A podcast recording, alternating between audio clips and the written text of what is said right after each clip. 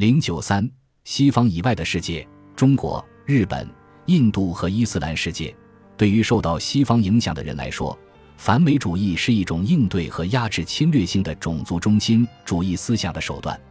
在十九世纪，中国、日本、印度和伊斯兰世界的思想家们，这些文化有着自己的独立传统。努力通过提出自己的准民族主义来进行适应。中国在心理上对欧洲的优越感毫无准备，先是体现在战争中，然后是在财富方面。当十九世纪开始时，中国依然完全相信中土拥有神圣的使命。这个世界上人口最多的国家正在蓬勃发展，这个世界上最大的经济体与世界其他地区的贸易保持了顺差。这个世界上最古老的帝国依然所向无敌，西方的蛮夷表现出了可利用的奇技淫巧，并在世界其他地方赢得了战争，但在中国，他们仍然胆怯，愿意合作，并在皇帝的仁慈许可下，活动受限在广州的一个海滨地区。西方工业化的威胁还不明显，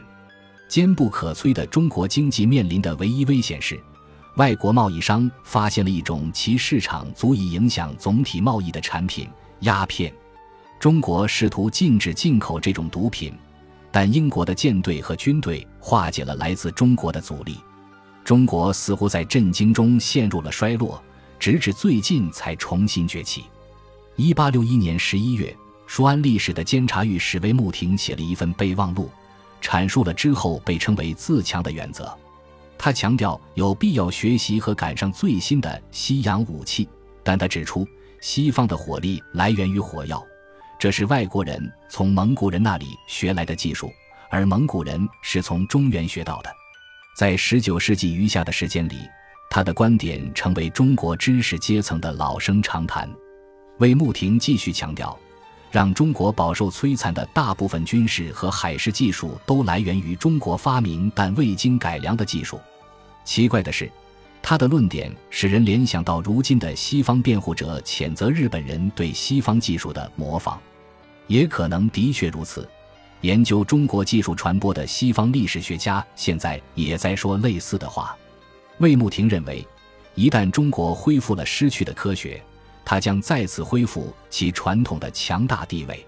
中国人所理解的自强的本质是中体西用。即可以向西方学习表面的技术，但不能损害中国传统的基础。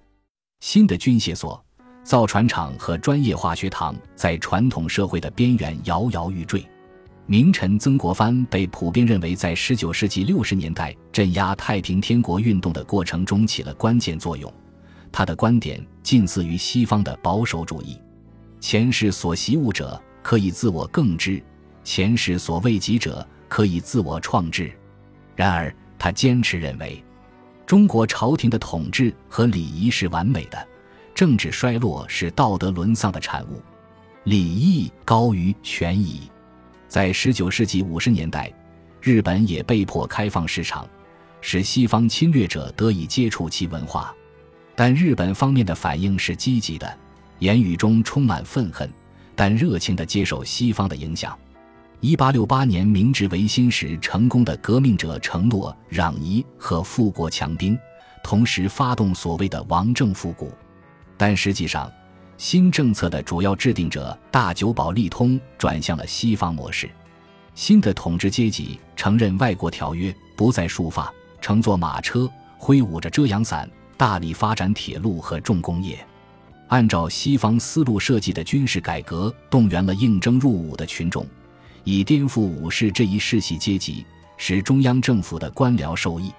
日本成了东方的大英帝国或普鲁士。按拉迪亚·德吉卜林的说法，亚洲即使采用了西方的方法，也不会因此文明化。亚洲背负了太多东西，亚洲也太古老了。即使在他那个时代，这一说法也似乎失之偏颇。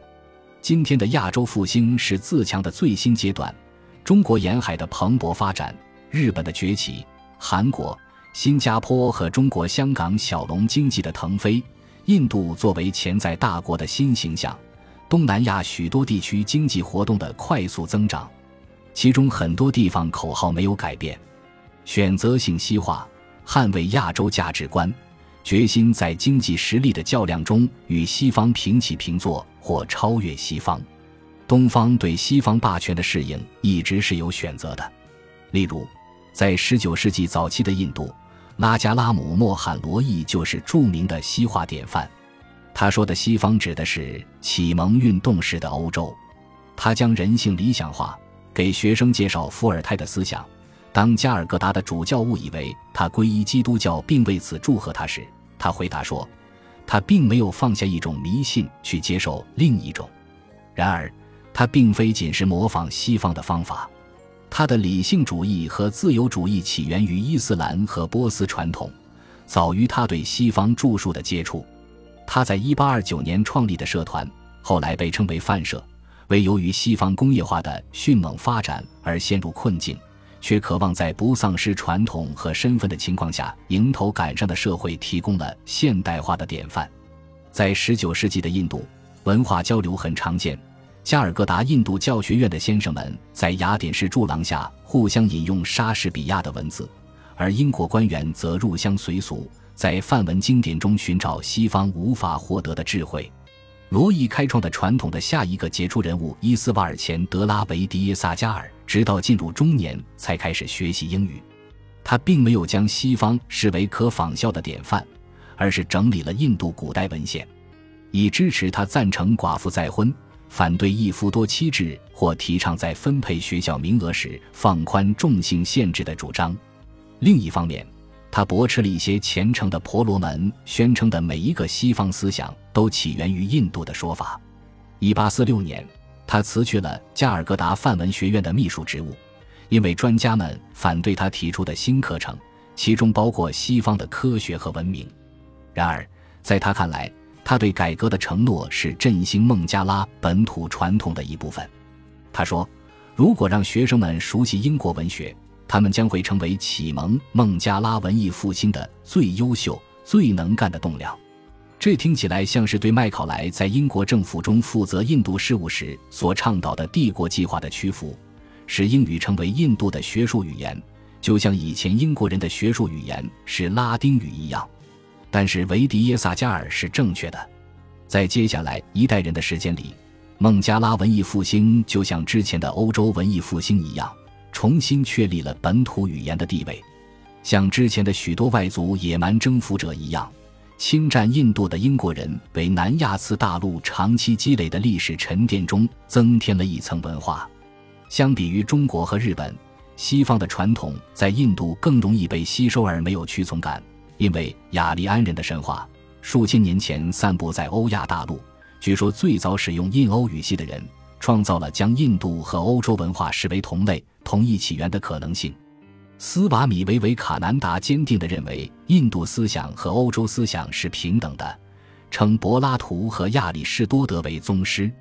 因此，印度可以接受选择性的西化，而不会牺牲自己的身份和尊严。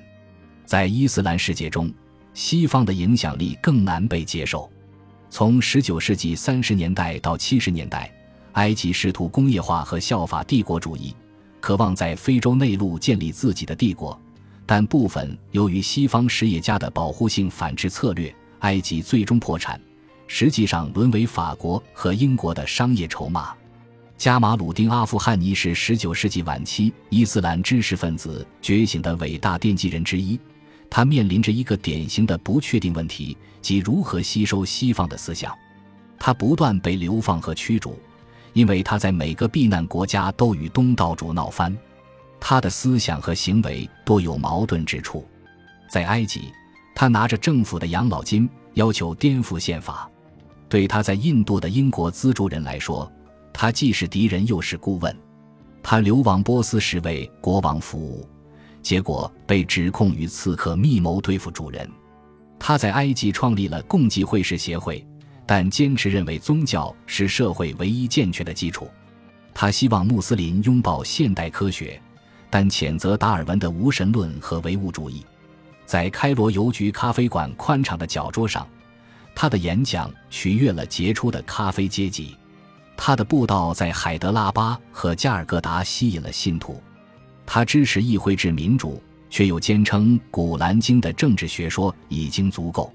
自那时起，穆斯林领导人一直面临类似的困境。传统的伊斯兰律法和社会可以与技术进步和科学进步共存，这的确是事实。理性的穆斯林总是这么说。然而，现代化的恶魔总是把先知之路扭曲成一条指向西方的弯路。本集播放完毕，感谢您的收听，喜欢请订阅加关注，主页有更多精彩内容。